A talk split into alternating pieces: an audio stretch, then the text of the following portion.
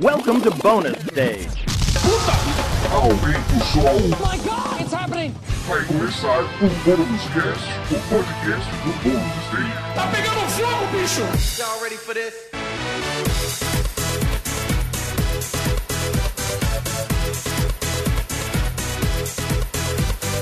Olá a todos, sejam muito bem-vindos a mais uma edição do Bônus Cast, o podcast do Bônus Stage sobre jogos, videogames, cultura pop. Eu sou o Rodrigo Sanches, junto comigo estou com ela, Beatriz Blanco. Olá, Olá! tudo bem? Tudo bem, tô feliz, hoje eu vacinei, então Aê, muito bem, muito bem, tomou vacina, Tomei a vacina, gente, estou parcialmente imunizada, então isso Virando muito jacaré aos poucos. Vira- Aos poucos, aos poucos, já sinto as primeiras escamas, não tive reação, então tá Não tudo certo. reação. Que bom, melhor coisa, porque eu tive e eu não pude. Mal menor, mal menor, se eu tivesse Exato. reação também tá tudo bem, mas não tive.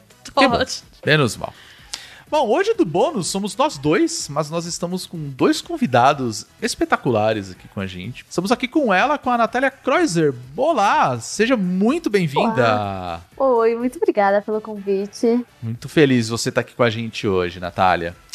E também com a gente, nosso querido Ragazo. Olá, Ragazo. Tudo bom? Tudo bem com vocês que estão nos ouvindo? Muito obrigado pelo convite também, por estar aqui para poder tratarmos desse tema hoje. Olha, e, e que tema, porque a gente. Vamos explicar pro pessoal, né? Qual que E é? que tema, né? O tema de hoje, né? Vamos explicar qual que é o Eu tema. gostei que ele já lançou o suspense, assim. Obrigada, É, viu, eu gente, pela assim. presença. A gente que agradece vocês. E, ó, é bom quando o convidado ele já dá o gancho, entendeu? Exato. Ele já, já ganhou a audiência aí, porque agora tá todo mundo perguntando que tema? Que, tema, O que Rodrigo? será o tema? O que que será? O que será que vem por aí, né? Hoje a gente vai bater um papo com vocês dois, porque a gente vai fazer meio que um repeteco do que a gente já fez algumas edições passadas. A gente bateu um papo com o nosso querido gamer de esquerda, a gente bateu um papo sobre é, a questão de você ser um streamer profissional a, a ponto de virar o seu trabalho.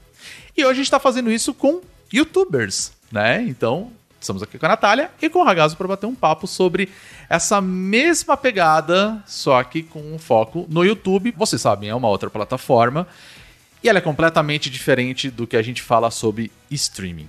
Mas antes da gente começar, eu queria que tanto a Natália quanto o Ragazzo eh, se apresentassem, falassem um pouco de vocês, como vocês começaram aí essa vida no YouTube. Mas para o pessoal que não conhece vocês, o que eu acho difícil, mas para conhecer vocês, eu queria que a Natália começasse, se for possível. Bom, eu tô aí no YouTube desde 2010 é, e já passei por vários nichos de coisas que eu gostava, mas eu me descobri falando sobre filmes e séries. E tamo aí, eu acho que acho que vai fazer cinco anos agora fo- focada só nisso. E enfim, eu faço muita review com sem spoilers, explicados, que o povo adora. Também é análise de trailer. E tudo em vídeo e sempre, sempre trazendo as novidades o quanto antes. Quem acompanha o canal sabe a loucura que é a minha produção. Às vezes tem vídeo quase todo dia, mas estamos aí. Muito bom. Ragazzo, você, se apresenta aí pro pessoal. Galera, tudo bem? Prazer estar aqui com vocês, obrigado pelo convite. É, eu tô no YouTube desde 2013, o canal completou oito anos agora em junho, dia 18 de junho. Então, assim, é quase que uma carreira mesmo, né? Muitos anos dedicados a isso. E a gente tá focado mais em, em gaming, né? A gente já, já também é, passou por várias fases, por, por várias coisinhas, mas a gente tá mais no quesito de gameplays, de, de mostrar os jogos, se divertir e seguimos aí firmes e fortes. Muito bem. Hoje eu queria começar perguntando pra vocês o seguinte: hoje vocês vivem exclusivamente de YouTube ou é a principal forma de vocês de trabalho, assim, ou vocês têm outras plataformas que vocês também trabalham? Como que é pra vocês? É, pra mim é totalmente focada em YouTube, mas eu também acabo tendo uma renda grande com ações pro Instagram, né? Hum, Então sim. fico ali YouTube e Instagram. Muita gente hoje em dia vem usando bastante, até porque eu acho que é uma boa forma de você é, trazer, né, mostrar um pouco mais pro seu público também e conhecer né, novas pessoas também, né, conhecer o seu trabalho. Bem interessante. É, trabalhar presença online dificilmente vai ser numa plataforma só, né? Uhum. Você acaba precisando ter um outro trabalho também de presença nas redes. Sim, sim. Inclusive, não recomendo que fique só em uma, né? Porque você fica 100% dependente daquela plataforma e, e, de todas as mudanças que podem ocorrer, que sempre estão ocorrendo, né? Uhum. É, no meu caso, é, sim, eu trabalho exclusivamente com isso, já tem alguns anos. E para mim é YouTube, também o Instagram, às vezes o TikTok, às vezes lives também. Então a gente está sempre é, tentando encontrar formas de encontrar o público, porque o público também tá mudando de plataforma o tempo todo, né? E é interessante que a gente também vá encontrá-los onde eles estiverem. Então, onde você estiver, eu tô indo atrás de você, jovens. isso aí, tá certíssimo. E é até engraçado isso, né, que você falou. Eu fiz no TikTok, sacanagem. não, eu, quer dizer, eu tenho TikTok, mas eu não faço dancinha. E eu também não faço. O, o, que eu coloco lá é são coisas específicas de game, uhum. alguns unboxings, é. algumas coisinhas assim, que é um conteúdo diferente do que a galera espera no TikTok. Sim. E a gente tava conversando sobre o TikTok hoje, é, mais cedo, falando exatamente sobre isso, né? Para quem uhum. entra, fica aquela impressão de que é só dancinha e dublagem de coisa né? Porque tem muitas aquelas dublagens. Mas o TikTok, na verdade, é uma ótima rede social, mas você precisa treinar o algoritmo dele para as coisas que você gosta. Porque a partir do momento que você encontra as coisas via hashtags e tal, ah, eu gosto de videogame, então procura uhum. os vídeos de videogame, ele treina o algoritmo, ele passa a te mostrar aquilo que você gosta. E aí fica uma coisa que sai um pouco apenas. Se você gosta da dancinha, tudo bem, show de bola. Mas sai um pouco só da dancinha e você começa a receber o conteúdo que você gosta. Então é Sim. bacana que você faça isso, porque muita gente não sabe, né? Acha que é só o aplicativo de ficar fazendo dancinha e tudo mais. Fala, ah, não gosto do TikTok. Mas tem toda uma outra camada, inclusive é, de vídeos curtos que tem explodido muito na internet, né? Você condensar o conteúdo em 40 segundos, um uhum. minuto, que tá lá no TikTok que você pode encontrar de vários criadores incríveis e, e que às vezes você nem sabe que tem. É, é, muito doido. Eu né? tive uma surpresa muito boa com o TikTok, assim, porque eu tinha esse preconceito que você falou. Ah, é dancinha, é coisa pra jovem, sou velha, sou cringe, não vou abrir o TikTok. E aí eu tive uma aula total, né? Tipo, eu tenho 33, gente. Vacinei hoje, né? Já, já tô na idade. Eu tive uma aula sobre o TikTok no doutorado que eu faço. E aí é, eu falei, ah, vou dar uma chance, né? Porque a aula falou super bem. Uhum. E eu comecei a insistir. No começo eu não gostava de quase nada que mostrava, mas e eu agora tô super viciada, assim. Viciada é uma palavra forte. Mas eu tenho descoberto muito conteúdo como o seu, Natália, de fazer review, de trazer outras coisas, ou de games também, né? Tipo, gente que dá dicas, muito unboxing de produtos que eu acho interessantes, assim. Então, no fim, eu acabei, tipo, ah, tá, essa plataforma não é bem do jeito que, eu, que ela era. Eu acabo, acho que ela acaba sendo um complementar legal, mas desculpa. Não, mas é, é bem interessante a gente estar tá falando do TikTok, até porque tem um fator que eu acho que é, todos eles se, apro se aproveitaram muito do que o próprio YouTube fez. Porque eu lembro muito do YouTube, inclusive, nessa questão de que o que, que aparece para vocês, né, de, de conteúdo, né? Porque conforme você vai assistindo alguns conteúdos, o, a plataforma do YouTube vai te recomendando mais coisas, né? E eu acho que, sei lá, eu acho que ela virou o o ponto principal que todo mundo copia, sabe? Porque é o que deu certo, né?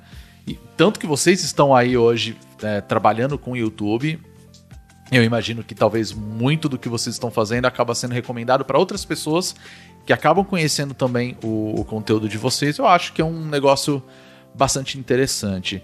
É, eu até queria começar também, já começando, né, na verdade, é, até fazendo uma pergunta em relação a essa questão do, dos algoritmos, né? Vocês como criadores hoje em dia, como que vocês lidam com isso, com, com o algoritmo? O Ragazzo falou que né, desde 2013 e a Natália desde 2010. Bastante Pô, nada, nada, é bastante tempo aí e o YouTube já passou por um monte de mudança.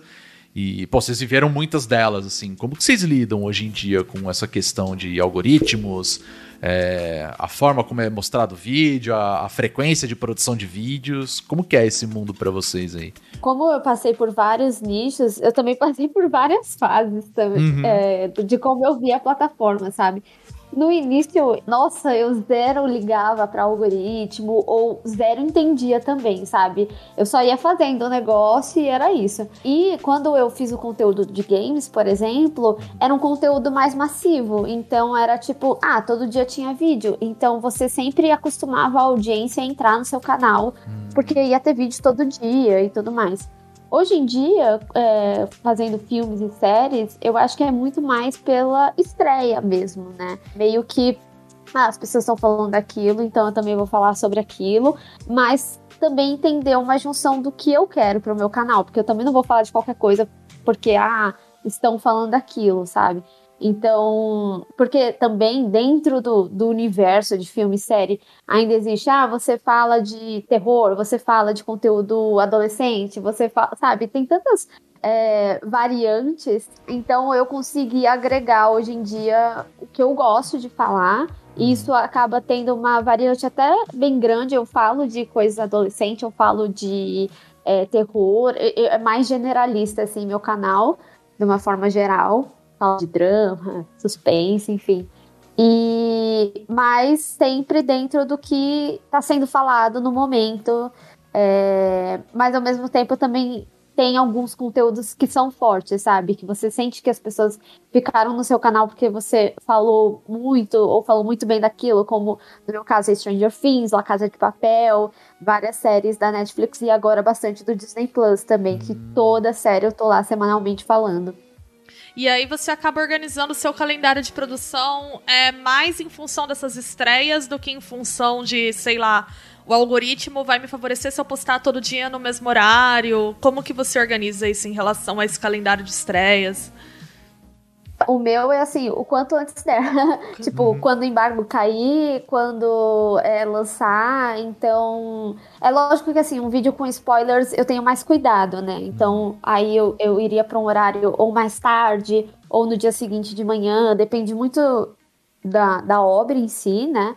É, mas realmente assim, é, eu já vou anotando quando que vai lançar então eu já faço a semana ou o mês seguinte, às vezes, já baseado em todas as estreias que vai ter. Mais do que surge no dia também.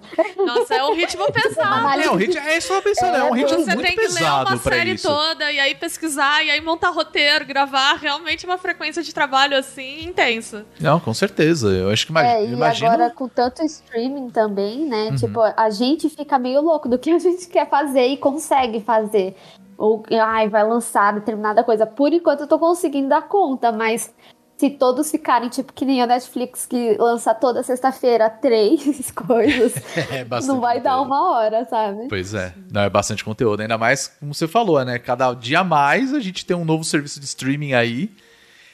E aí eu fico pensando, todo mundo tá assinando algum serviço novo.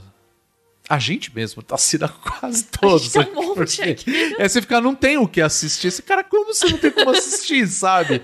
E aí eu acho que vocês é, criando esse tipo de conteúdo, é, eu acho que é o que chama atenção mesmo. Você vê o que tá. É, o que é interessante, dando a opinião de vocês também, claro.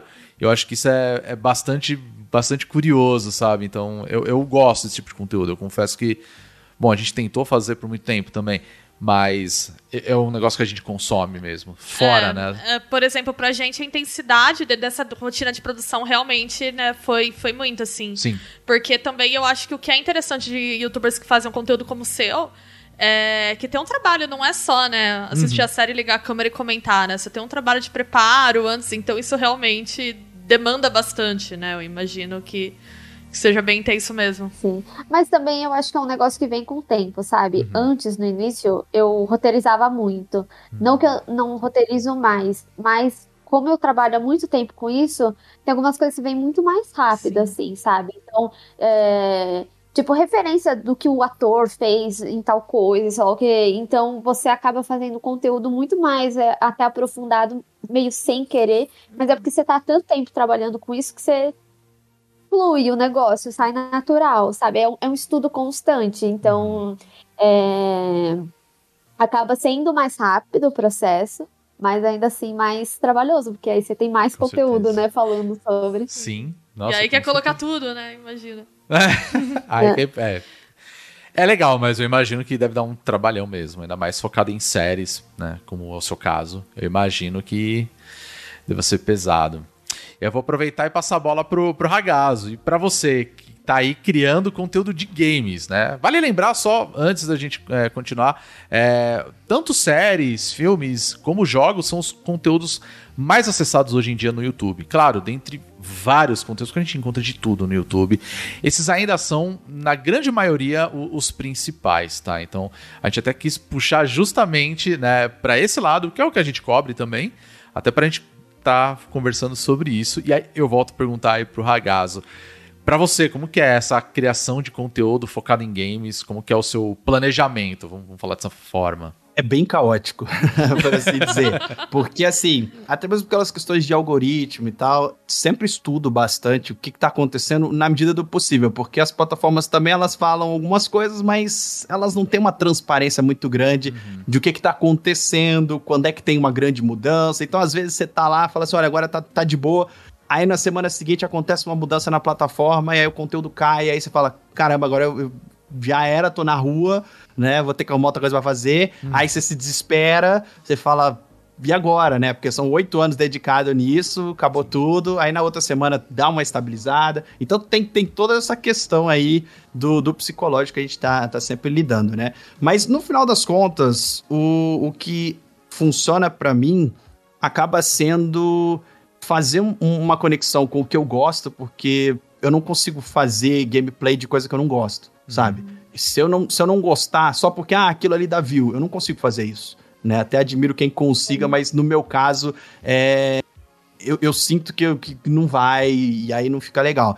E aliar o que eu gosto com o que as pessoas que assistem o meu canal, que estão ali, é, os principais inscritos que estão voltando sempre, também demonstram, né? Então, às vezes, a gente tá lá nos comentários sempre de olho, as pessoas começam a mencionar determinado jogo, e aí você fala, pô, deixa eu dar uma olhada. Aí fala, tem uma conexão, então vamos fazer também, vamos trazer para o nosso jeito, uhum. e sempre acrescentando um pouquinho de quem a gente é, das nossas preocupações que a gente tem, né? Porque a gente sabe que o mercado de games é um mercado Sim. um tanto quanto é, é, é muito amplo e, e, tem lá os seus pequenos problemas, né? Então a gente, eu, eu pelo menos tenho uma preocupação grande com tentar pontuar quando eu vejo alguma coisa que, que é, para mim não faz muito sentido ou, ou alguma situação dentro de um jogo que pode levar a uma interpretação meio meio ruim daquilo, né? Então uhum. sempre a gente dá uma pontuada ali e coloca um pouco da nossa opinião. E aí é muito caótico, porque a gente meio que. Como eu faço conteúdo variado, isso não é uma coisa que o YouTube gosta hoje em dia, né? O YouTube hoje em dia ele prefere o, uma coisa que é específica. Então assim, se você vai falar de um jogo, ele gosta que você fale do mesmo jogo para poder o algoritmo entender aquela audiência e entregar aquele conteúdo para aquela mesma audiência e cria meio que uma bola de neve. Uhum. Então a gente que faz conteúdo variado, intencionalmente, a gente tá dando murro em ponta de faca o, o, dia inteiro, né? Por conta de que você, além disso, você tá brigando com a própria estrutura do YouTube Sim. por acreditar em alguma coisa né? E Aí com isso eu tento alternar entre lançamentos que interessam a gente, porque como a gente consegue fazer isso, eu acho que é legal a gente conseguir trazer para as pessoas, né? ainda mais no Brasil, que é um país que tem aí os seus, as suas questões, eu acho interessante a gente ter uh, a possibilidade de trazer, de mostrar para as pessoas, porque as pessoas podem utilizar o, o, vídeo também, não só como entretenimento, mas como um norte para saber se compra ou se não compra um jogo, se vai investir, se está gostando daquilo, se não está, se divertiu e tal. Então tem tudo isso. E aí entra a parte caótica, porque às vezes tem lançamento que acontece que a gente fica sabendo que vai lançar tipo amanhã, e aí você fala, caramba, tem que fazer o conteúdo do vídeo, e aí você é, muda o seu, o seu horário para poder adaptar aquele vídeo para aquele horário, porque não estava esperando aquilo, e aí você vai estudar sobre o jogo, para poder falar alguma coisa, porque assim, o meu tipo de conteúdo, ele não é 100% só eu falando, sabe? É muito uma conversa com quem tá assistindo. O tempo uhum. todo a gente tá trocando ideia. Então, às vezes, a gente coloca algumas informações sobre o jogo, aí a gente comenta sobre o jogo, a gente faz uma piadinha uh, mais ou menos aí, né? De, de, de uh, um humor meio assim, né? E, e aí volta a falar do jogo. Então, a gente tá sempre alternando essas que a gente chama de batidas dentro do, do próprio vídeo, né? Do ritmo do vídeo, a gente vai alternando essas batidas. Então, assim, é, a rotina é, é assim: é, você às vezes começa o dia sem saber como que você vai terminar.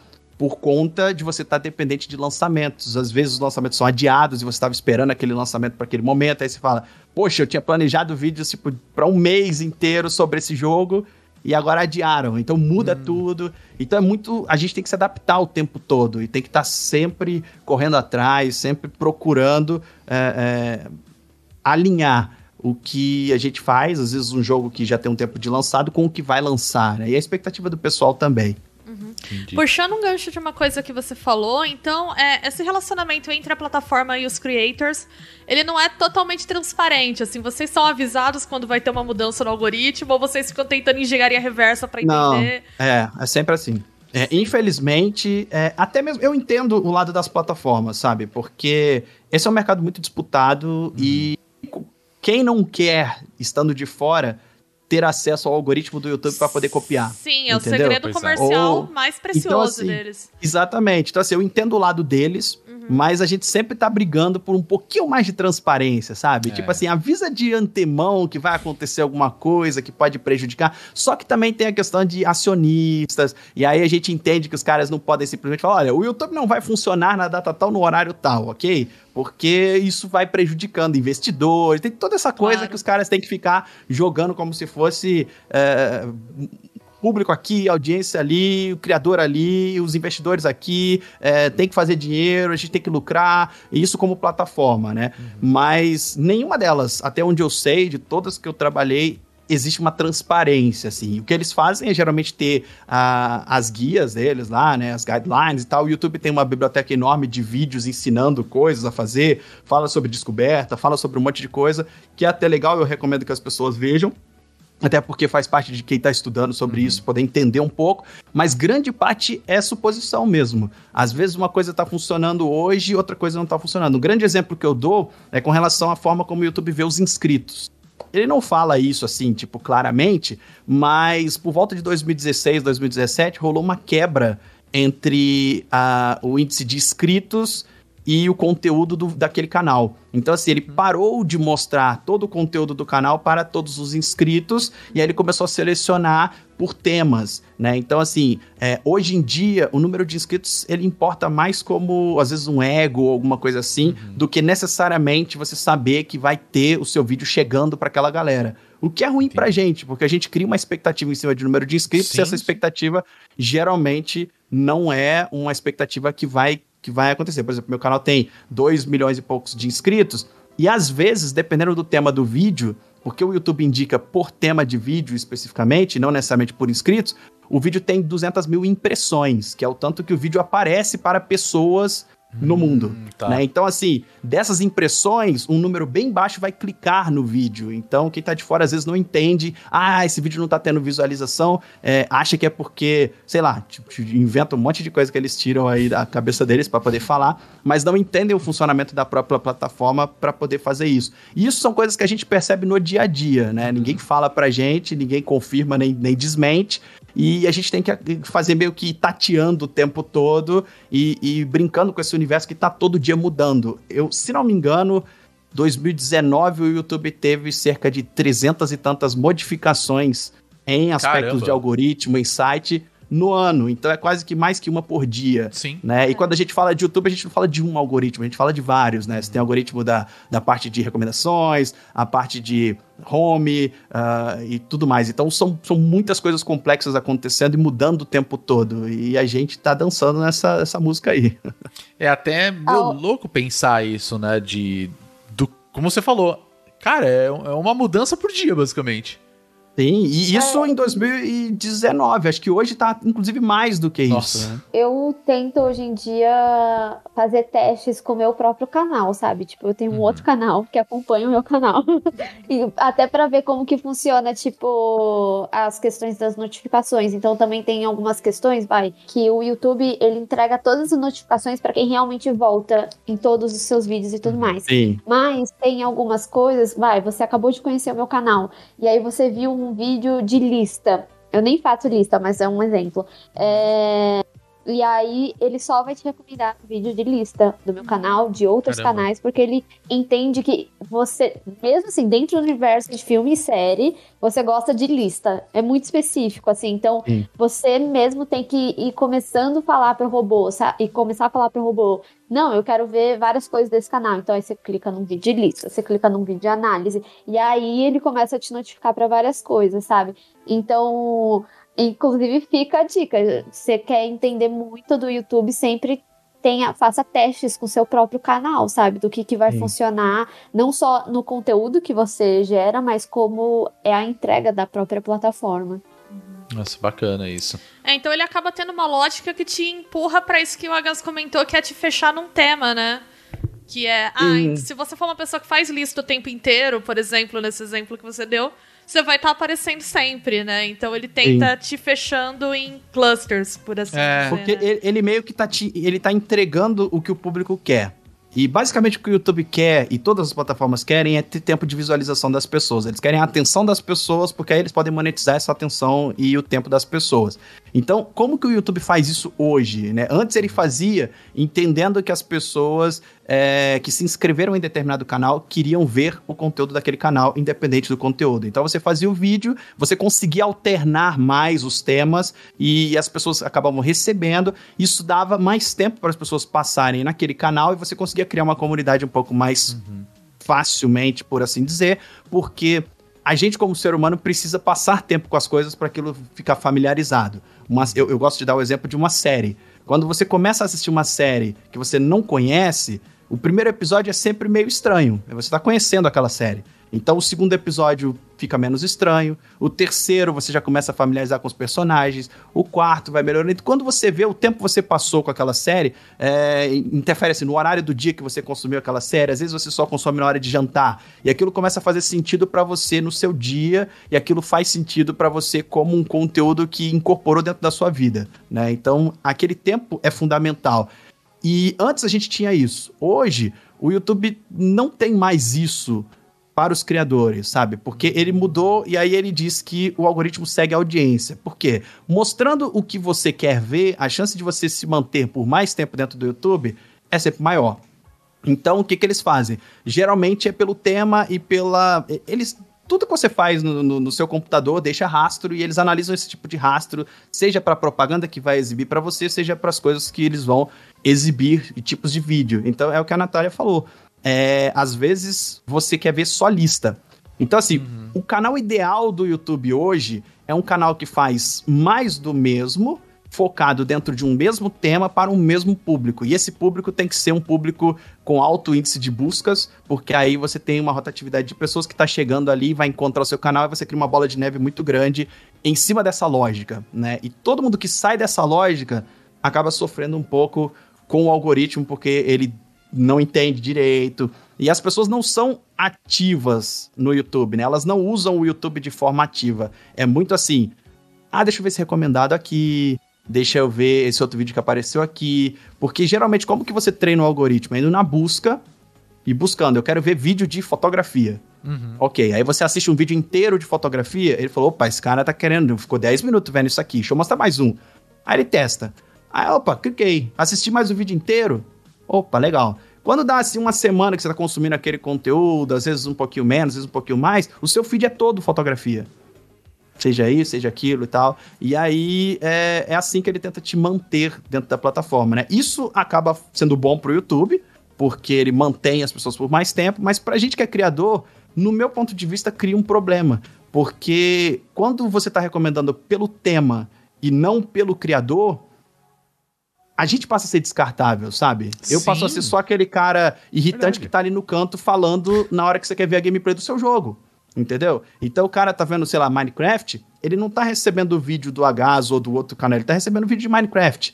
E aí a gente tem muito pouco tempo para as pessoas se identificarem com a gente hoje. É, é naquele vídeo, naquele momento, se ele te achar legal, beleza. Se ele não te achar legal, ele vai te xingar. O pessoal tá muito mais agressivo por conta disso, né? Então, assim, a gente é apenas um. um- um- acaba se tornando, na forma que se, que se funciona hoje, um mero objeto ali, que tá ali meio que. Se a gente conseguir conquistar a atenção e o carinho do público, parabéns pra gente, né? Mas naquele pouco intervalo de tempo, porque o pessoal não tem mais muito tempo pra passar com você. O seu vídeo acabou, ele vai para um próximo vídeo daquele tema de outro canal. Né? Então, E aí até aproveitar para fazer a pergunta, porque a gente sabe que isso daí, para vocês que são criadores, dentro dessa plataforma, com toda é, essa forma como o algoritmo do YouTube funciona, né? Vocês estão sempre, sempre precisando criar conteúdos, talvez do mes mesmo conteúdo, vou falar assim, né? Tipo, vai, o Ragazzo tá falando de um jogo, ele vai ter que falar sempre do mesmo jogo. A Natália tá falando de uma série, talvez de outra, outra temporada ou algo mais próximo, né? Isso deve gerar uma ansiedade em vocês na hora de criar o conteúdo que deve, assim, pode deixar qualquer um doido, assim, pela, pela necessidade de você estar tá ali relevante. Porque eu acho que é isso que o, o algoritmo faz, né? Ele Sim. meio que te força a ser relevante dentro de um assunto específico, né? Como que vocês lidam com isso hoje em dia? Então, toda quarta-feira eu faço terapia. Sempre bom, né? Você sai, Excelente dica. apoiamos É terapia. É verdade, mas assim, é, com certeza mexe muito, principalmente porque é isso que o Ragazzo falou. A gente é, tem vezes que cai, a gente não consegue entender o porquê, e aí a gente primeiro sempre vai achar que é com a gente. Ai, eu- as pessoas não gostam mais de mim. eu não vou fazer a terapia aqui agora. Sacanagem. Não, mas é. Aqui é um espaço tranquilo pra isso. Fica à vontade. Então, Sempre tem esses questionamentos, com certeza. Mas eu, hoje em dia, depois de muita terapia, eu consigo também entender muito que meu conteúdo é. a- não, não necessariamente tem a ver comigo é, ou com a plataforma, às vezes tem a ver com o assunto mesmo. Por exemplo, a gente passou e passa ainda, né, pela pandemia e muita, muito conteúdo estava pronto, mas 2020 sentiu, porque muita gente não pôde gravar. Então, teve um período, por exemplo, no meu canal, que nada tava, ai, grandioso, mas porque não tava tendo nenhuma série ou filme super grandioso também. Já existe uma época do calendário, né, que é o pós-Oscar, assim, mais ou menos ali para fevereiro, março, que é mais fraquinho até começar junho e aí vai e tal, para filme e série de uma forma geral. Mas é, então tem, tem a ver também com, com o que está sendo feito da indústria. A indústria sofreu muito de uma Sim, forma sim. geral. Então isso chega em mim de alguma forma em algum momento, sabe? É, mas eu, eu sinto que eu me sinto um pouco mais livre, pelo que eu percebo, assim, no, Uhum. no- não sei, pelo que o Ragazzo fala, sabe? Porque como eu tenho essa. é, esse, esse cronograma, né, que eu falei inicialmente, às vezes eu já sei o mês seguinte, o que eu vou fazer, mais ou menos, e tudo mais. Então é mais tranquilo nesse sentido, porque eu sei que são. Tudo que eu anoto de uma forma geral, eu sei que são coisas que vão bem, porque é isso que eu vou priorizar. E algumas outras coisas acabam é, surgindo nesse meio, sabe? E eu acho que também por eu acabar falando com um público mais é, generalista, né? Eu acabo tendo mais é, vertentes para trabalhar, sabe? Às vezes numa semana falar um pouco mais de herói, porque naquela semana teve mais conteúdo sobre herói. Ou na outra semana falar sobre série adolescente, porque teve mais conteúdo. Mas como eu tenho esse conteúdo massivo, né? Sempre, toda semana no meu canal vai ter algo que você gosta, que, que você vai se identificar, sabe? Então acaba sendo mais tranquilo, mas ainda assim, é, ainda sobre os surtos, né? Eu ainda busco muito tentar fazer vídeos que a gente chama de cauda longa, né? Que são mais atemporais, não é tão. É, Ai, saiu o trailer hoje, vou falar sobre esse trailer. Então, é algo que eu tenho tentado trabalhar mais no canal, até para ter cada vez menos necessidade de fazer as coisas no surto e na loucura e pra agora, porque tá falando disso agora, sabe? entendi. Eu sou um ser um Super. tanto quanto caótico, assim, sabe? É, eu cheguei no ponto que a gente sofre muito, assim, o, o- o- todas as pessoas que eu conheço de criação de conteúdo, e a gente às vezes conversa diariamente sobre isso, sofrem muito com isso, sabe? É, querendo ou não, é uma incerteza e é uma insegurança muito grande, assim. A gente, eu, eu nunca conheci das pessoas que eu conheço, criador de conteúdo que não ama muito o que faz, né? Mas ao mesmo tempo que tá sempre à mercê de todas essas coisas, de todas as mudanças, toda essa pressão, de toda essa insegurança do que pode ou não acontecer amanhã. Assim, eu amo o YouTube, foi o que é, me fez fazer o que eu amo, né? Então, todas a- as críticas que eu faço é exatamente tentando visar a melhora da plataforma. Então, a gente está sempre tentando conversar com, com, com outros criadores para poder entender, porque às vezes a gente está muito sozinho no mundo, sabe? A nossa criação de conteúdo, a minha aqui, por exemplo, eu lido com tudo do canal. E eu faço isso de um escritório que eu tenho aqui em casa. E é basicamente eu conversando com a câmera, eu editando os vídeos, eu tentando entender o público, eu lendo os comentários, eu vendo tudo aquilo e todas as coisas positivas e as coisas negativas sou eu quem absorve. Né? Então, assim, eu acho que eu deveria estar fazendo terapia, mas não estou. mas a gente vai, vai lidando com isso de, de várias formas, sabe? Teve um, um, um momento é, da minha vida que tava, tipo, tudo caindo, independente do que eu fazia, caiu de um mês pro outro, né? Um dia eu tava tendo é, mil seguidores, mil, mil novos inscritos, no outro dia eu passei a ter 30. E aí eu falei, acabou, né? Já era, ninguém gosta mais de mim, já, já foi, acabou. e agora o que eu vou fazer, né? Porque sempre me vem o pensamento de que esses oito anos que eu passei no YouTube, eu poderia estar me dedicando a uma outra carreira. Uhum. E aí agora, se eu não tiver mais uh, o YouTube ou a criação de conteúdo, eu meio que perdi esse tempo, sabe? No, numa forma de Eu sei que não perdi porque a gente aprende muitas coisas, claro, a gente é, é, desenvolve outras habilidades e tem muita coisa que a gente hoje é apto a poder fazer por conta de ter essa experiência. Mas fica essa sensação de insegurança. Então, às vezes um vídeo vai mal, o meu humor vai lá para baixo. Eu falo, nossa, eu sou a pior pessoa do universo, e já era e tal. E às vezes um vídeo vai muito bem, eu fico muito feliz. Mas eu sou, eu sou um cara. É, pessoalmente, eu, eu me acostumei a não criar expectativa para nada.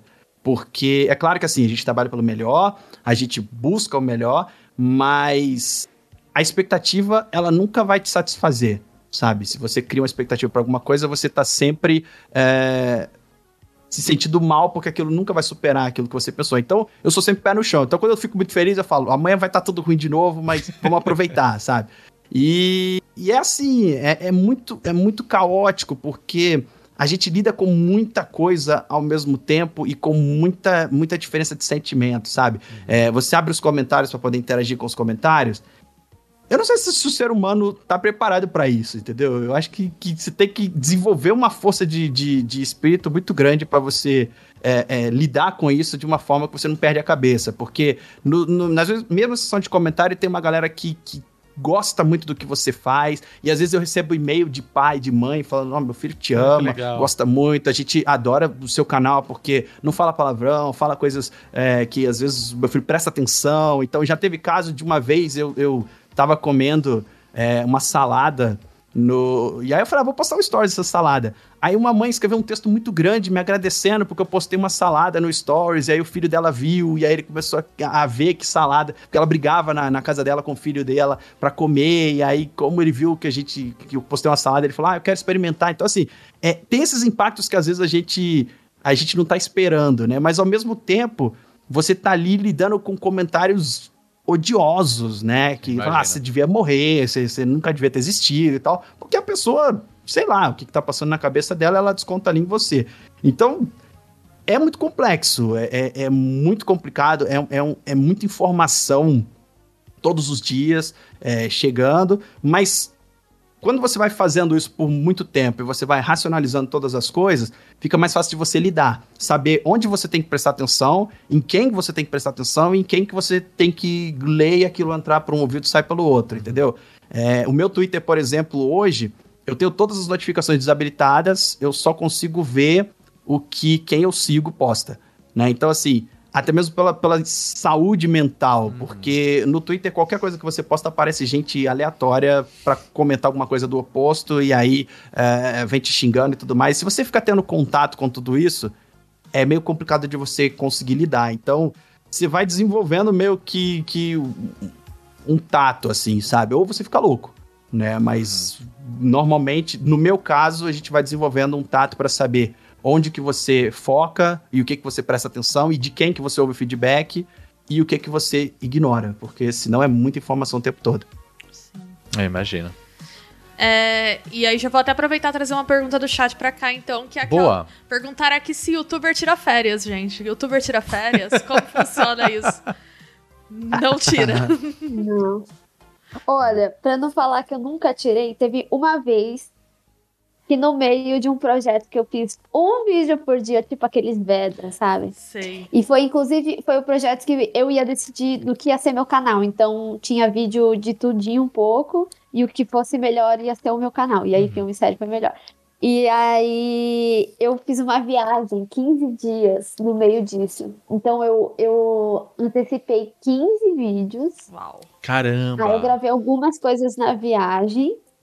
E aí eu editei pouquinhas coisas lá, mas, tipo, foi a única vez que eu acho que eu lembro de ter férias, assim. Porque já, já teve viagem, inclusive, assim, que aí, aí Sabrina, por exemplo. Aí eu já fui, tipo assim, nesse dia eu vou ter que, tipo, gravar, editar, aí mata um dia da viagem, sabe? Então é um trabalho constante. E até complementa o, o que o Ragazzo estava falando, né? A nossa demanda é muito grande. Tipo, eu vou assistir uma série, eu tenho que ver oito episódios, gravar, roteirizar, é, é, quer dizer, roteirizar, gravar, editar, publicar, acompanhar aquele vídeo, ir pro próximo e sei lá o que, sabe? Então, é, e ainda tem as publis, e aí também o acompanhamento da publi, tem muita burocracia envolvida, às vezes empresa grande, principalmente, tem um RH que é muito minucioso, e aí depois para receber, então a gente faz financeiro, administração, tipo assim, é, é muita coisa assim que, que faz. Então, realmente não tem férias, e é, e é acordar e já olhar o Twitter, então você e o Twitter é diferente pra gente, porque é trabalho. Então, uhum. você já acorda trabalhando.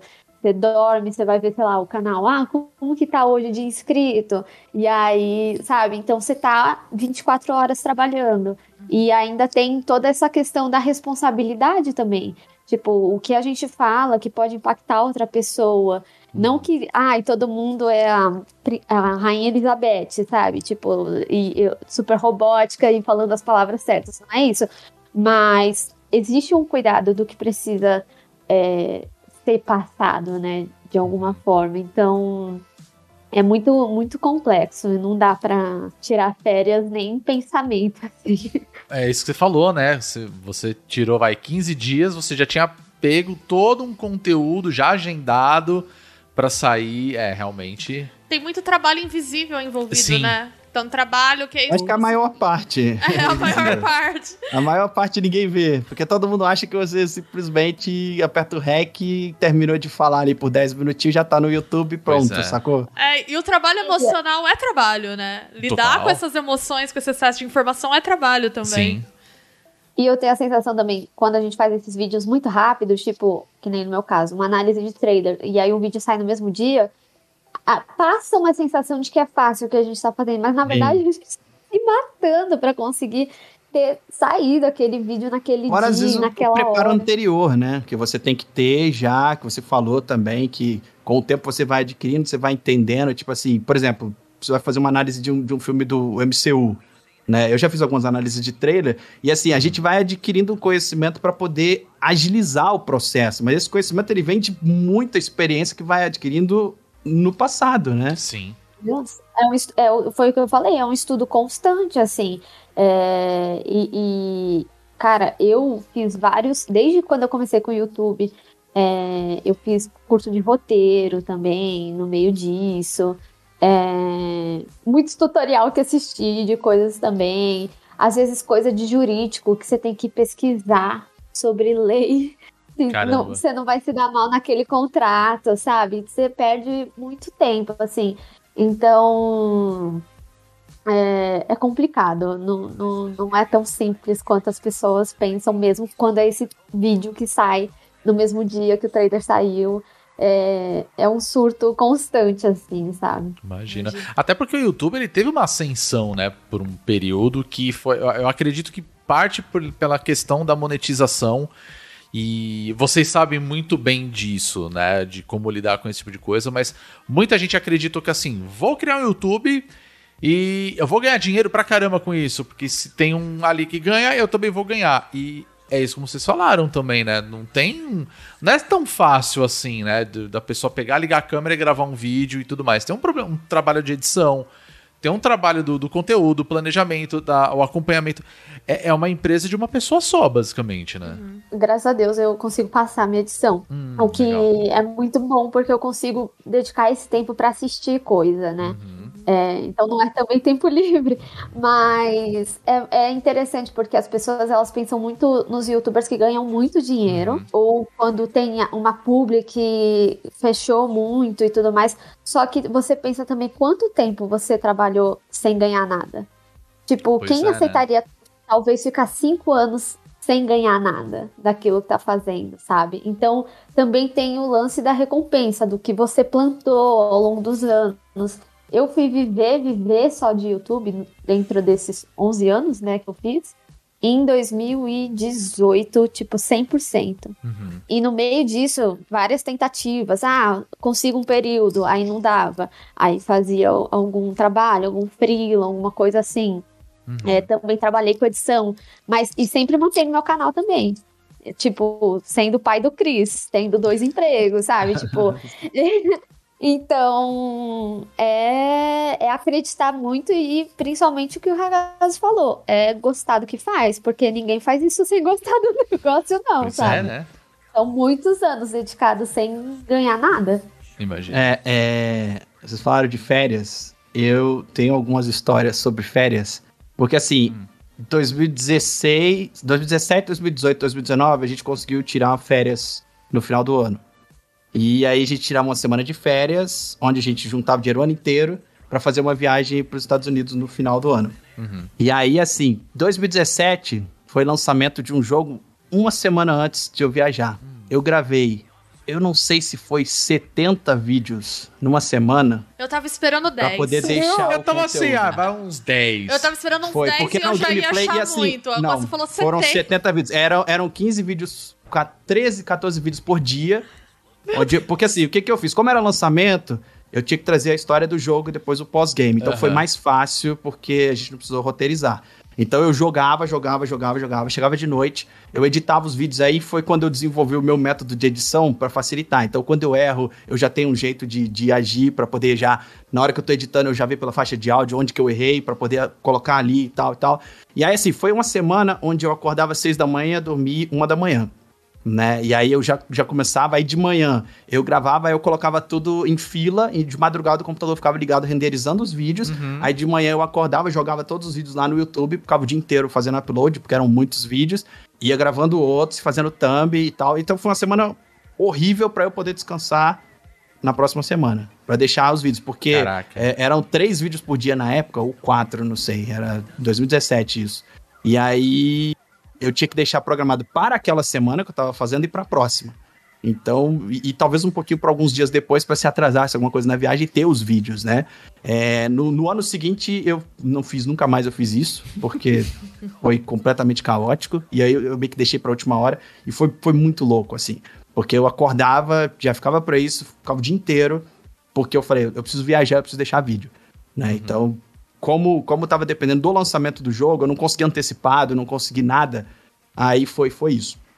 Aí, é, nos outros anos, eu, eu consegui fazer exatamente isso, deixar planejado e os vídeos programados. E a gente viaja com os vídeos programados já. E é, é muito louco, porque assim, quando meu filho nasceu, eu tentei preparar, mas é muita loucura, muita coisa. E aí eu deixei o canal sem vídeo três dias.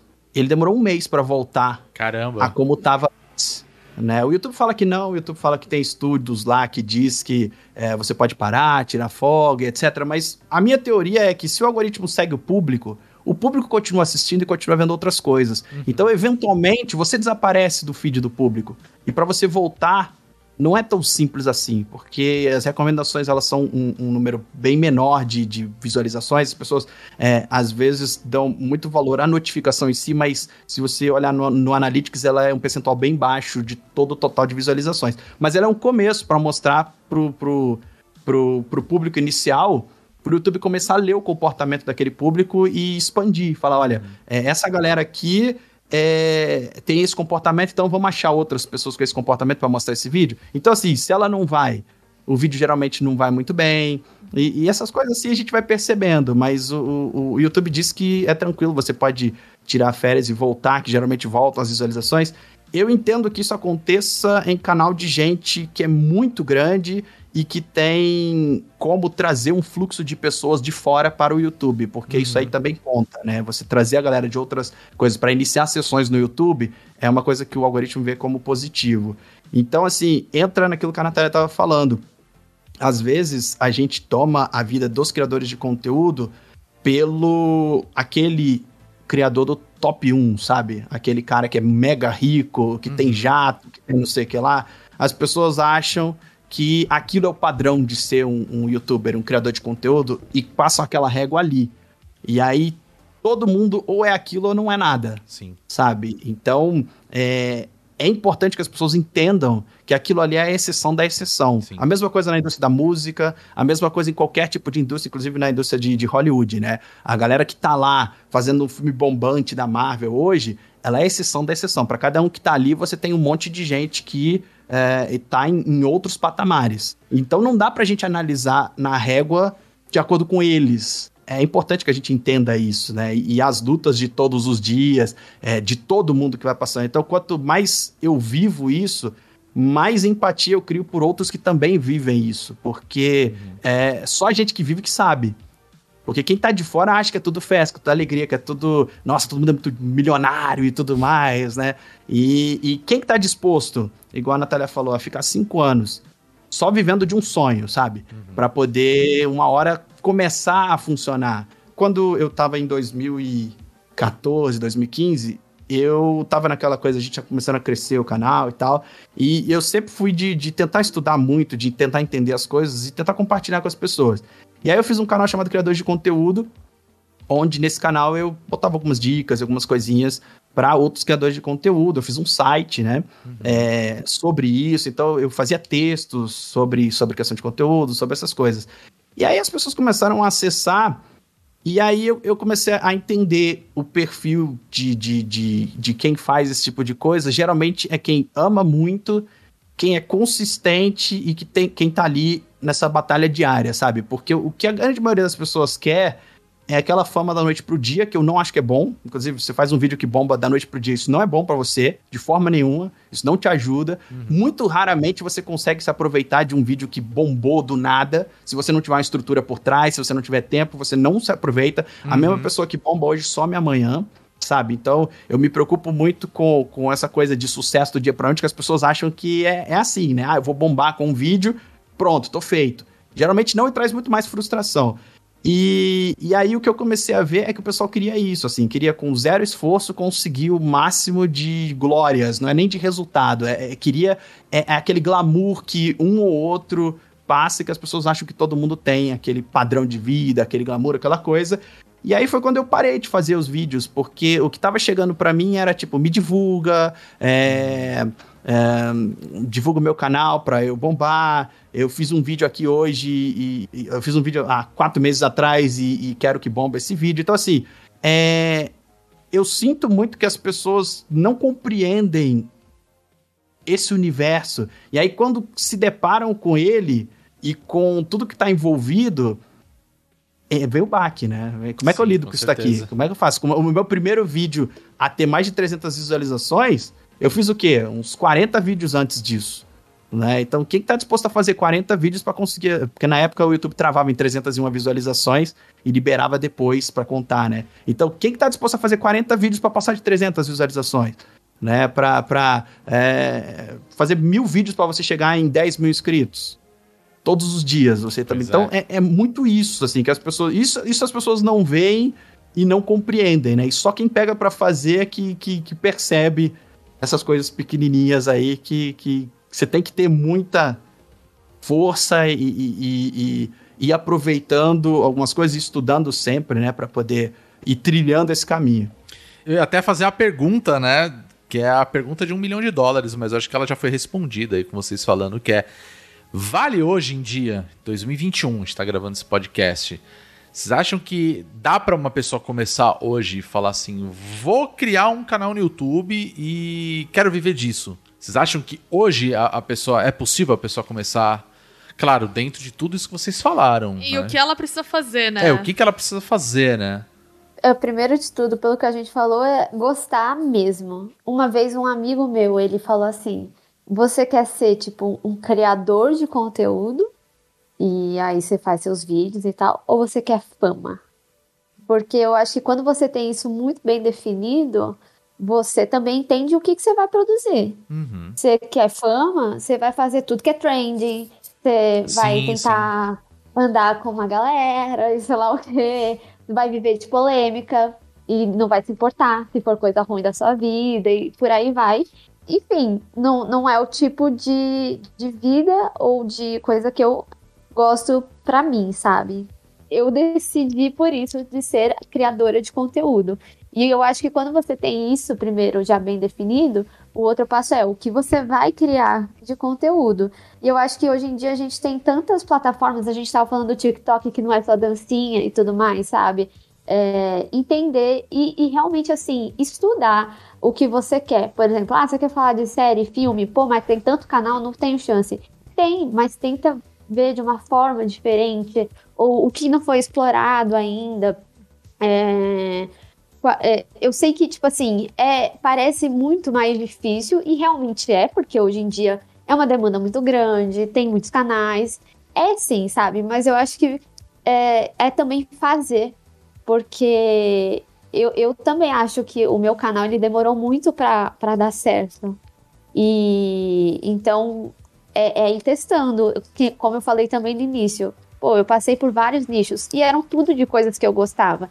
Só que eu realmente me entendi em um nicho específico. Então também é não ter medo, sabe, de mudar e ir testando e principalmente dar tempo ao tempo, porque realmente não é um negócio do dia para noite. E, e tem que fazer. Tem muita gente que fala, ah, mas eu tenho vergonha da câmera. Faz com vergonha mesmo. Meu primeiro vídeo é horrível.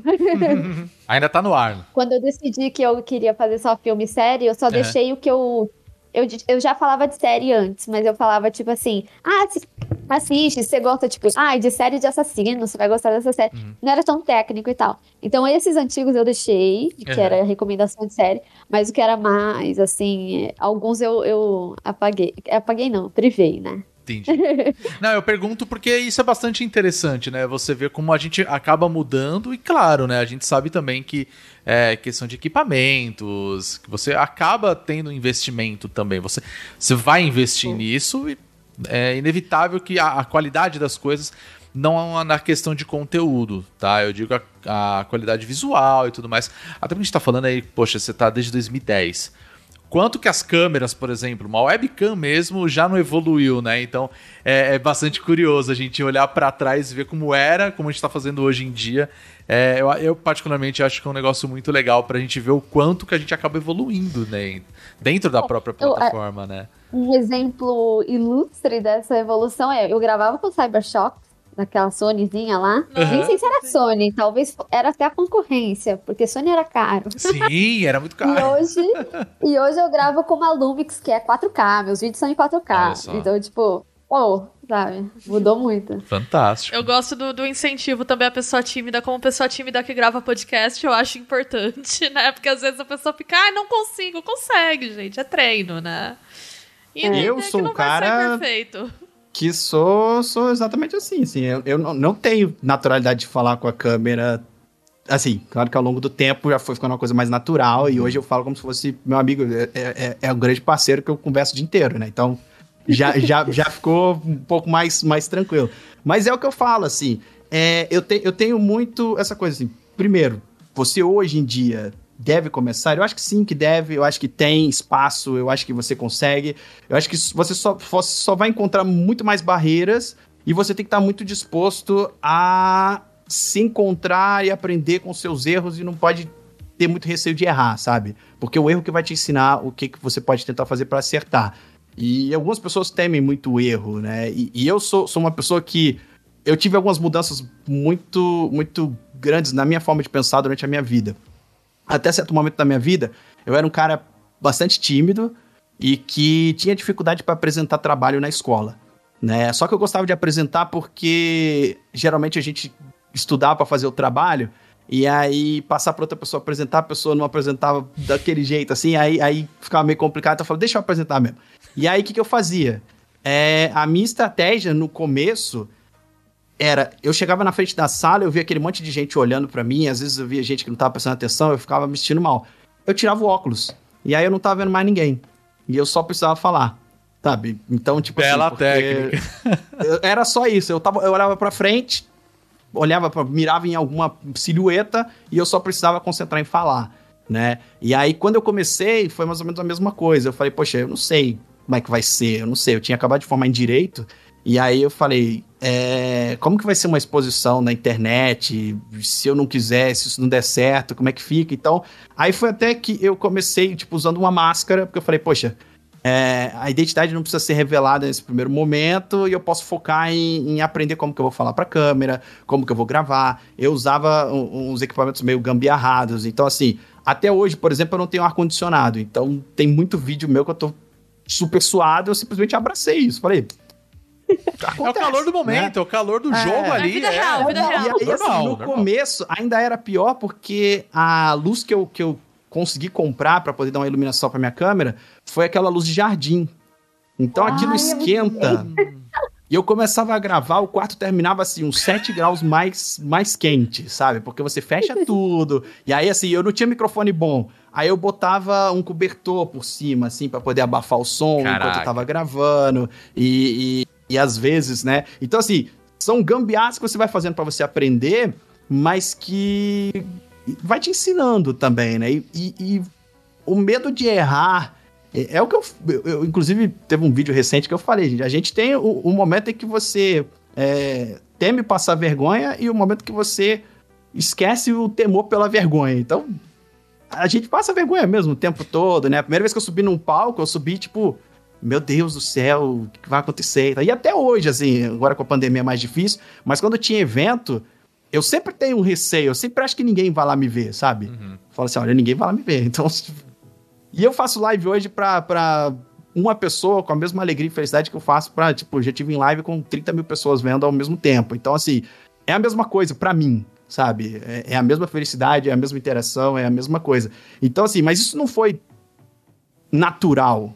Isso foi um treinamento constante ao longo de cada vídeo, porque cada vídeo é uma oportunidade de você aprender. E outra, não existe perfeccionismo, tá? É uma coisa que às vezes as pessoas que vão começar a achar, "Ah, eu preciso do vídeo perfeito. Isso não existe, não tem, e só vai te fazer não não avançar, né? Então assim, você dá o seu melhor naquele momento, tenta aprender o melhor que você conseguir ali para aquele vídeo, finaliza ele, publica e passa pro próximo. O que você aprendeu ali, você vai usar no próximo e assim vai, entendeu? Porque se você esperar pelo vídeo perfeito, ah, eu preciso da iluminação perfeita, eu preciso disso perfeito, não vai rolar. E hoje em dia, ah, preocupa com o áudio, porque o áudio é uma coisa importante, que realmente incomoda as pessoas. Se você fizer um vídeo com um áudio é, complicado, é difícil de assistir, você consegue ver um vídeo por horas que tem alguns problemas visuais, mas você não consegue assistir um vídeo por mais de cinco minutos que tem problema de áudio. Então, preocupa com um áudio legal. E hoje, é, gente- você estava falando que teve um- uma evolução, então essa evolução também acompanhou. Você tem alguns áudios mais acessíveis e com bons áudios, né? Então você consegue investir nisso. E de resto, o seu celular faz, faz câmera, preocupa com o conteúdo, preocupa com a forma como você vai falar com as pessoas e preocupa com esse tipo de coisa, porque é muito mais importante. É claro que o equipamento vai importando e, e você vai adquirindo ao longo do tempo até mesmo como investimento, né? Você vai vendo assim, poxa, agora eu posso investir nisso, posso investir naquilo, e o valor de produção vai subindo, mas preocupe em investir em você primeiro, sabe? Em estudar, em aprender, em estudar aquela plataforma que você quer, em saber o seu objetivo, o que, que você quer, porque senão é muito fácil ne- nessa, nessa, nessa trajetória você virar meio que um camaleão, sabe? Tipo, ah, hoje o TikTok tá bombando, então eu vou tentar lá. Ah, amanhã é outra plataforma, então eu vou abandonar isso aqui e vou tentar lá. Eu vou fazer isso, vou fazer aquilo. Quando você não sabe o que você quer, sabe? Tipo, Ou ah, eu quero mesmo- isso. Ou até mesmo você fazer vários projetos e não dar conta de Sim. nenhum, né? Exatamente, né? Então, assim, é uma coisa que você tem que... que- É uma jornada de autoconhecimento também, sabe? De, de você ver qual é o seu limite, é, o que, que você consegue fazer e, e sempre estar preocupado em passar um pouco de quem é você e da sua experiência, da sua vivência dentro daquilo que você está fazendo, sabe? Porque eu acho que a autenticidade vem daí. É, é daí que as pessoas se identificam com você, né? Porque quando você tá ali copiando o que outra pessoa tá fazendo ou, ou fazendo, pode te, te servir como um ensinamento, mas as pessoas de fora percebem, assim, é, uma falta de autenticidade ou, ou, ah, essa pessoa já viu alguma coisa assim em algum lugar e tal. Então, coloque você, não tenha medo de colocar você, porque você acaba sendo a coisa mais importante da criação do seu conteúdo, né? Então é por isso que eu acho que tem espaço para todo mundo. Eu acho que inclusive todas as pessoas do mundo tinham que estar fazendo vídeo hoje, independente do, do, do nicho e tal. É porque eu acho que é importante, mas saiba que você começar hoje, você tá num ambiente que não vai ter os, os problemas que tinham lá no começo, que eram tipo a desconfiança e tal, já se provou que isso é, é possível você ter uma carreira, não tem mais aquela coisa assim, ah, é, ficar fazendo videozinho pra internet, até tem hoje, mas você já tem um mercado grande que prova e que, hum, por A mais B, que isso é uma tendência pro futuro, e conteúdo hoje todas as plataformas estão investindo, né? Todo mundo tá, tá querendo sua plataforma de streaming, todo mundo tá querendo segurar o seu próprio conteúdo. Então eu acho que é algo que veio para ficar, vai sofrendo alterações, igual atualmente a gente tá vivendo a revolução dos vídeos curtos. Então a gente tá vendo o TikTok bombando, a gente tá vendo o YouTube com shorts, você tá vendo o Instagram vindo com Reels e, e esse investimento nesse tipo de conteúdo, ah, mas amanhã pode ser que as pessoas não querem mais um vídeo de 40 segundos, eles querem um vídeo de 3, 4 minutos. É, isso vai mudando ao longo do tempo, mas o conteúdo tá ali, né? As formas de você apresentar esse conteúdo também vão mudando. Então, seja autêntico, tenta apresentar a, aquilo que você tem de melhor, de quem é você, aprende com seus erros e só vai, porque, assim, é o que a Natália falou, né? De- de- você tem que diferenciar o que, que você quer. É fama que você quer? Porque aí é outro caminho. Você também sabe lidar com isso, né? Porque uma vez que a fama chega, isso vai ser bom pra você. Ter um monte de gente te seguindo o tempo todo, ter gente, tipo, falando da sua vida o tempo todo, tudo que você faz ou faz vira notícia pra todo mundo. É isso que você quer? Então, assim, quem quer, quem abraça isso, show de bola. Segue. Mas é, cria o seu conteúdo, entenda que hoje em dia a tendência é nicho, é específico, é você focar em coisas diferentes. Hoje a figura do microinfluenciador é uma figura que existe, que é viável. Existem várias empresas procurando o micro e o nano influenciador, que é que eles definem lá por questão de quantidade de seguidores, mas tem o seu valor, né? Inclusive valor positivo e negativo. Então, assim, é, saiba o que você quer, assuma a sua responsabilidade, que isso é importante também, porque quando você tem voz e você tem um público, você tem uma responsabilidade, né? E querendo ou não, você tem, né? Tem gente Sim, que fala verdade. que não e tal, mas tem, assuma a sua responsabilidade também, sabe que quando você tá falando com as pessoas, você não tá na sua casa e você precisa ter uma noção do que, que você tá falando, de como você tá falando e, e vai. Segue, segue sua vida aí que se é o que você tá querendo, tenha constância e, e aprenda com, com tudo isso aí. Muito bom. Só pra gente já ir finalizando aqui o nosso papo, vou puxar uma pergunta que o nosso querido Valdarco, que tá sempre aqui com a gente, ele puxou. Eu achei muito legal, eu queria finalizar com ela. Que ele fez a seguinte pergunta: Vocês enxergam uma, longe- uma longevidade na plataforma do YouTube? Ou vocês estão sempre olhando, procurando uma outra alternativa? Se é que existe alguma alternativa, como que vocês acham? Vocês acham que ainda tem muita lenha pra queimar lá no YouTube? Ou amanhã pode aparecer uma nova plataforma e pode ser mais interessante? Como que vocês veem isso daí com a vivência de vocês? E novas plataformas elas agregam o que a gente já faz. Então, é, é lógico que é muito animador, tipo, ai, nossa, deu super certo naquela plataforma e tal. Mas eu jamais abandonaria o YouTube, sabe? Eu digo que é tipo meu carro-chefe e tudo mais. E eu vejo longa vida o YouTube porque eu tô há 11 anos, né? Então. E houveram mudanças, né, ao longo dos anos. Então, eu sei que, sei lá, se eu ficar mais 10 anos aí no YouTube, vão ter outras mudanças também, talvez na forma que eu me comunico, na forma dos vídeos e etc. Não sabemos, mas eu acho que qualquer coisa que surja é só um agregador, não um, ah, vou ficar pulando. Porque até o que o Ragazzi falou, né? Tem gente que vai pulando. Ah, não, agora o negócio é o TikTok, agora é o Instagram. Só que isso no final não funciona. É muito melhor você fazer uma rede de uma forma geral que mesmo que você comunique com pessoas diferentes, mas que você esteja em todas, mesmo que você também reproduza algo que você faz em uma, tipo, eu testei esses dias um shorts e, um, e a mesma coisa no TikTok. Mesmo que você duplique o conteúdo, sabe? O importante é você estar em todos e, e, e também tentar entender aquela plataforma. Se vier uma nova, tentar entender ela também, sabe? Muito bem. Eu, eu acho que existe uma longevidade no YouTube, ah, porque o YouTube tá aí, se não me engano, é o quê? 13 anos? 14 anos? Por aí, mais ou Ah, menos. É, e querendo ou não, ele cresceu junto com a internet, né? Então, assim, quando você pensa em vídeo, você pensa em YouTube na internet. Então, para você ter uma estrutura que o YouTube tem, você precisa não só de um investimento absurdo, mas ele já tá no subconsciente das pessoas.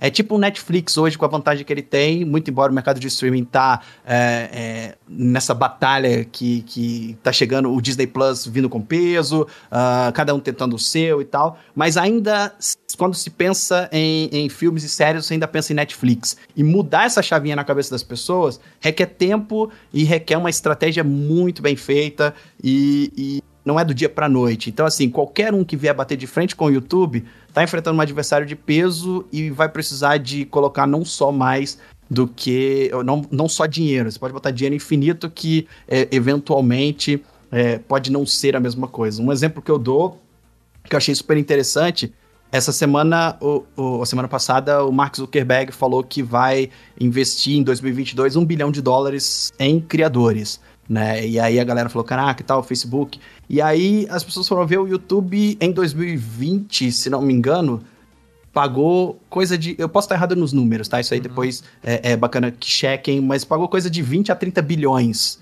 Né? Então, assim, é, fala o nome de um Facebooker famoso, sabe?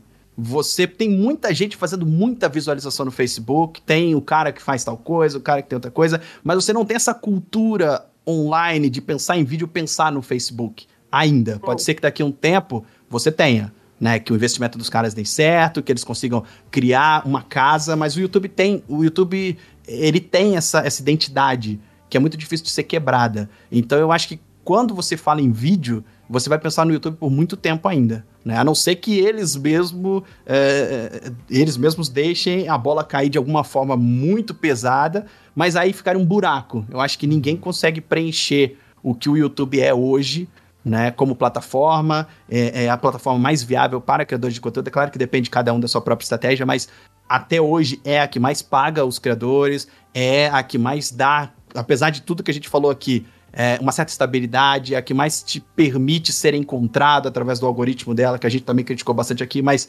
é, a gente tem que. A gente critica, mas a gente também elogia quando, quando precisa, né? Então, assim, eu vejo uma longevidade muito grande, não só é, no YouTube, né, pelo que ele fez, e tendências vêm e vão, né? Então, assim, as redes hoje, elas estão muito mais rápidas em incorporar aquilo que vem, né? Então, assim, o TikTok veio e bombou, porque assim, se a gente parar pra pensar, o Snapchat veio e ele trouxe os stories. Sim. Né? Ah, stories, Snapchat e tal. O Facebook tentou comprar, o Snapchat não quis vender, o Facebook copiou o Snapchat inteiro no Instagram. E o Snapchat perdeu um pouco a sua relevância ali e hoje ele tenta se reencontrar de novo, né? É, então a gente vê que é uma disputa muito cruel e muito acirrada entre as plataformas. E hoje você tá vendo que elas se adaptam muito mais rápido. Então o TikTok veio, começou a bombar, o Instagram já mandou um Reels, o, o YouTube já mandou um Shorts. Então, assim, freia um pouco o, o desenvolvimento daquilo que é, que é novo, né? Então, eles têm esse poder de controle também, que dá uma longevidade maior a eles, porque por mais tão, estão há mais tempo no mercado também, né? Então, tem tudo isso. É, eu acho que o YouTube ele ainda é soberano, na minha opinião. Sim. Né? Porque acho que ele está muito bem estabelecido, como vocês falaram, né? Hoje em dia a gente tem aí qualquer televisão. Hoje, se você for comprar uma televisão, ela já vai ser provavelmente uma TV Smart. Sim. E é capaz o controle ter dois botões. Um é o Netflix e o outro é o YouTube né? É, e o fato curioso também, né? Uhum. É, até mesmo emissoras de TV tradicionais, por exemplo, como a Rede Globo, que não mencionavam as redes sociais, aos poucos estão entrando no YouTube, né? É. Então o G1 criou um canal no YouTube, Sim. porque eles estão entendendo que o comportamento do público tá ali também. Então eles uhum. querem estar ali também, até mesmo para continuarem sendo relevantes como eles são. Então assim, essa quebra não acontece facilmente de você fazer uma Rede Globo que era super tradicional uhum. e não mencionava nada, começar a botar link de YouTube, falar estamos na internet, estamos no YouTube. Isso vem de, da própria população, né? Sim. Do próprio jeito de, de, de, se ver a plataforma e de se usar a plataforma, que ela está integrada no nosso dia a dia, querendo ou não, né? É, com certeza, né? É um... E é, um, é o que você até falou das grandes emissoras, né? A própria Globo está investindo nisso hoje, para a questão das notícias no YouTube, né? O João é um excelente caso. e a própria plataforma de streaming, né? Eles têm agora o, Sim. o Globoplay. E ao mesmo tempo você tem, por exemplo, o, o SBT que tá fazendo um, um canal se dedicando absurdamente, né, no SBT Games, com um monte de, de pessoas que estão jogando, criando conteúdo para eles, né? Então, Sim. É, é uma linha de produção, basicamente, de vídeos com diversos tipos de conteúdo. Claro, no caso dele, focado em games. Mas acho que é. Eu não sei, por experiência própria, eu vejo a quantidade de vídeo que eu vejo de culinária hoje em dia. E eu nem cozinho. Sim. Mas eu acho o máximo ver as pessoas cozinhando, sabe? Então, Sim. tem conteúdo de tudo lá, né? Então, o que você procurar, você vai encontrar. É, Eu acho que hoje em dia os principais são tutoriais, unboxing, né? Reações. A gente né? aqui é, tem assistido muito uma coisa chamada dumpster diving. Você já ouviu falar nisso? Hum, Não, Não. conte Não. mais. É uma galera que pula no lixo lá nos Estados Unidos. Ok. de outlets, etc, pra poder pegar o que as lojas jogam fora, como se fosse uma loot, e mostra no vídeo, faz unboxing e tal das paradas que eles encontraram. É super Inacreditável. divertido e é um troço assim, que, que Gente, tem um peraí. nicho. É, a, a- a moça que a gente acompanha posta vídeo, dá 80, 100 mil visualizações no primeiro dia postado e tal. Então tem um, um nicho só pra isso, assim. E é super legal, assim. Você vê a aventura deles lá, indo pular no lixo, encontrar os negócios e tal. E são coisas assim, você falou de- dessas coisas nichadas. E tem pra todo lado. Eu tenho certeza que tem- quem tá é, assistindo a gente ou ouvindo a gente vai identificar algum, algum nicho diferente, alguma coisa estranha, algum, alguma, algum elemento é, cultural que tá acontecendo para determinado grupo de pessoas que às vezes a gente não tá nem sabendo que existe, mas que é algo super grande, sabe? E, e- e eu achei assim, super curioso. A gente começou a ver aí que se envolve com a família da galera, que eles botam lá todo mundo e tal. É muito divertido, assim, sabe? Aí tem dumpster dive na Europa, tem dumpster dive não sei onde, aí você começa a ver.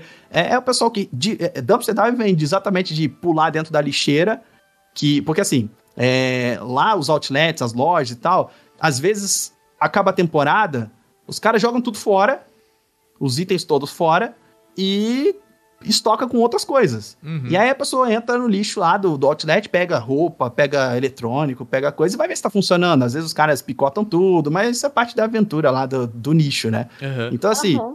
é muito grande o YouTube e qualquer julgamento que a gente faz, a gente não tem noção da grandeza Nossa, com sabe? certeza. Então, assim, os nichos, a importância de determinadas coisas, é, alguns canais que, que conseguem centenas de milhares de visualizações fazendo coisas inacreditáveis, né? Então, assim, é, é um mundo dentro do nosso mundo.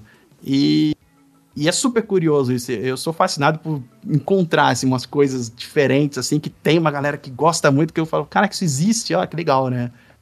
Então, É um negócio muito curioso, né? Bom, eu, eu até vou aproveitar e já que você falou disso, né? Do de- tipo de conteúdo que você descobriu no YouTube, eu acho que esse é um excelente exemplo. Eu vou puxar essa bola pra, pra Natália. O que, que você geralmente assiste aí no YouTube? Completamente fora do que você produz, né? O que, que você vê assim que Cara, você acha fascinante? Eu vou ser muito sincera, eu não, não consigo, não tenho tempo pra assistir muitas coisas Uhum. alheias, mas um movimento que eu tô vendo que tá rolando é porque, assim, uma das coisas que eu comecei a assistir pra não pensar em conteúdo e ainda do entretenimento é ver reality. Aí eu amo reality hoje em Aham. dia. E eu comecei a ver muito esses reality de casa de rico, de mansão e sei lá o quê. E agora tá rolando uns canais no YouTube de imobiliária. De luxo. nossa, sim. E aí Caramba. eles apresentam e tal. Então, tipo, também é um nicho a ser explorado, sabe? Sim. Que começou na TV e, foi, e tá indo pro YouTube, assim. Então, é, é, muito, é muito louco o que a gente encontra. Mas eu não sei qual foi a coisa mais atípica, assim, que eu encontrei recentemente. Não, Não, sei, eu já achei não muito sei. atípico isso, porque isso é uma coisa que nunca apareceu pra mim, pra falar a verdade. É, pra mim não. É. Nunca, nunca vi. Uma coisa que pra mim ultimamente vem aparecendo bastante é por questão de ver vídeo de culinária, como eu falei. Começa a aparecer muitos canais coreanos de algumas pessoas fazendo as receitas e elas eles são quase que um ASMR, né? Que eu também acho que é um nicho Sim. que cresceu muito, né, no, no YouTube. Claro, tem diversos tipos.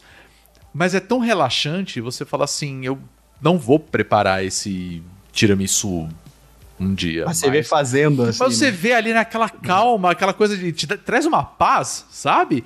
E geralmente são canais coreanos. Falei, cara, tá vendo um, um conteúdo vindo da Coreia do Sul.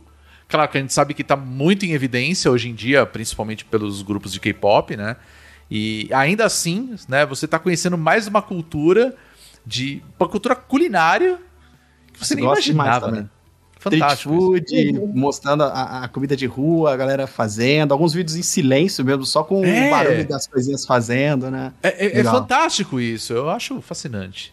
E Bia, você, vai, também fala eu um, né? vejo muito canal de vlog de pessoas que moram no exterior, principalmente de pessoas que moram em países da Ásia, porque Hum. eu gosto legal. muito de cultura pop asiática, então eu gosto de ver uns canais assim, por exemplo, de ah, como é ser uma estrangeira na Malásia. E aí a pessoa conta da vida dela e mostra como ela faz as compras e onde ela anda na rua.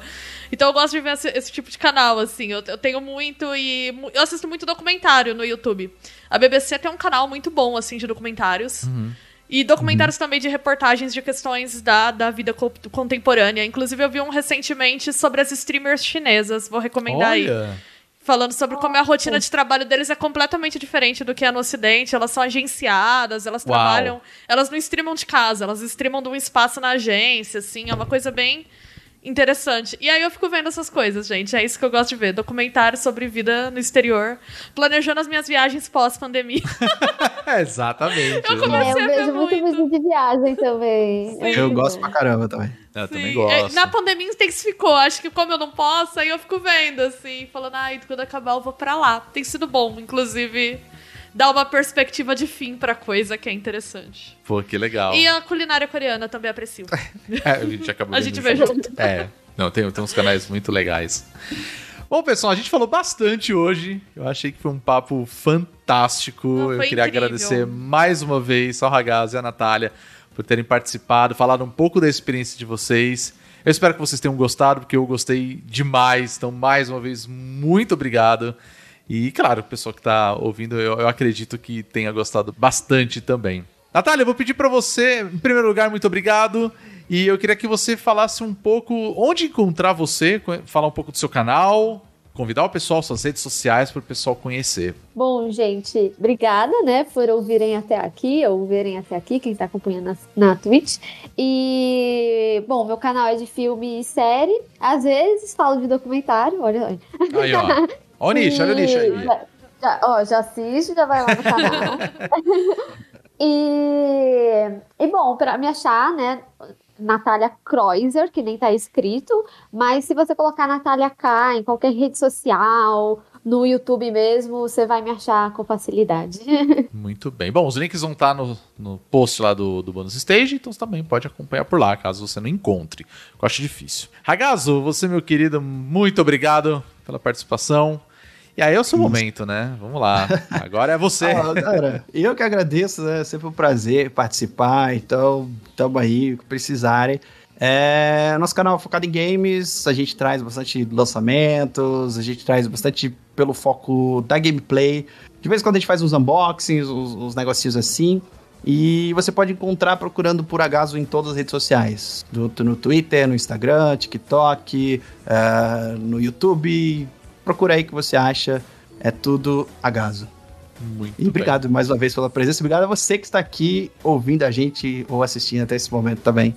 Com Valeu. certeza. Muito obrigado, gente. E bom, vocês vão conseguir ouvir esse episódio e outros que a gente já gravou lá no nosso site, no bonusstage.com.br. E você pode acompanhar a gente também nas redes sociais, que é hoje, como só tá eu e a Bia, eu vou pedir pra Bia falar todos eles, né? Então, mas também é fácil aí, vamos lá.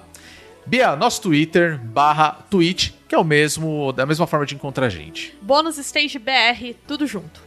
Isso aí. Lembrando que a gente tá fazendo lives na Twitch todas as terças, quartas e quinta. Terça-feira é a gravação do, do Bônus Cast. Quarta-feira e quinta-feira a gente tá fazendo os nossos joguinhos, nossas lives lá de tudo que tá, a gente gosta de jogar. O importante é a gente tá batendo papo com vocês enquanto a gente tá jogando e pelo menos pra mim é uma diversão absurda, né? E se você gosta do nosso trabalho, você pode ajudar a gente na nossa campanha de financiamento coletivo, que eu vou falar pra Bia também, falar pra gente qual que é o link lá da nossa campanha É o- do Apoia-se. Vamos lá. apoia.se barra bônus stage, sem o BR. Lembrando que a partir de 3 reais você pode ajudar a gente, né, a manter o, o sonho vivo, como a gente gosta de falar. Então você pode conhecer um pouco mais. E se vocês acompanham a gente pela Twitch, se por um acaso você tiver, é, você for um assinante, né, da Amazon Prime, você ganha gratuitamente um sub, né? Você pode se inscrever em um canal. Isso também ajuda bastante. Então, se você tiver sobrando, não tiver outro criador aí pra mandar esse sub, pode ajudar a gente também. Eu vou aproveitar e falar o nome de todas as pessoas que acompanharam também a nossa live aqui durante a nossa gravação, que foi o Gabriel 9999091, um de número, o Pedrinhos, o Danilo M, Yahon Ron, que mais? O Alambrado, excelente esse nick. O Domelo85 e o Soberano 01212 que seguiram a gente. Bia, falta muito pouco, hein? Muito pouco, gente. Falta muito pouco a gente A bater mil followers aqui na Twitch e vocês me verem jogar ah, o tal do Hatoful Boyfriend. Eu não sei porque inventei Estou essa ansiosa, estou É, eu ansiosa sei que por você esse tá ansiosa. Eu já zerei esse jogo várias vezes, vai ser incrível. Enfim, né? Promessa é dívida, gente. Mas é isso. Muito obrigado a todos vocês que chegaram até aqui. Semana que vem a gente tem mais um bônus cast. Nós somos o Bônus Stage. Fiquem bem, se cuidem e até o próximo. Tchau!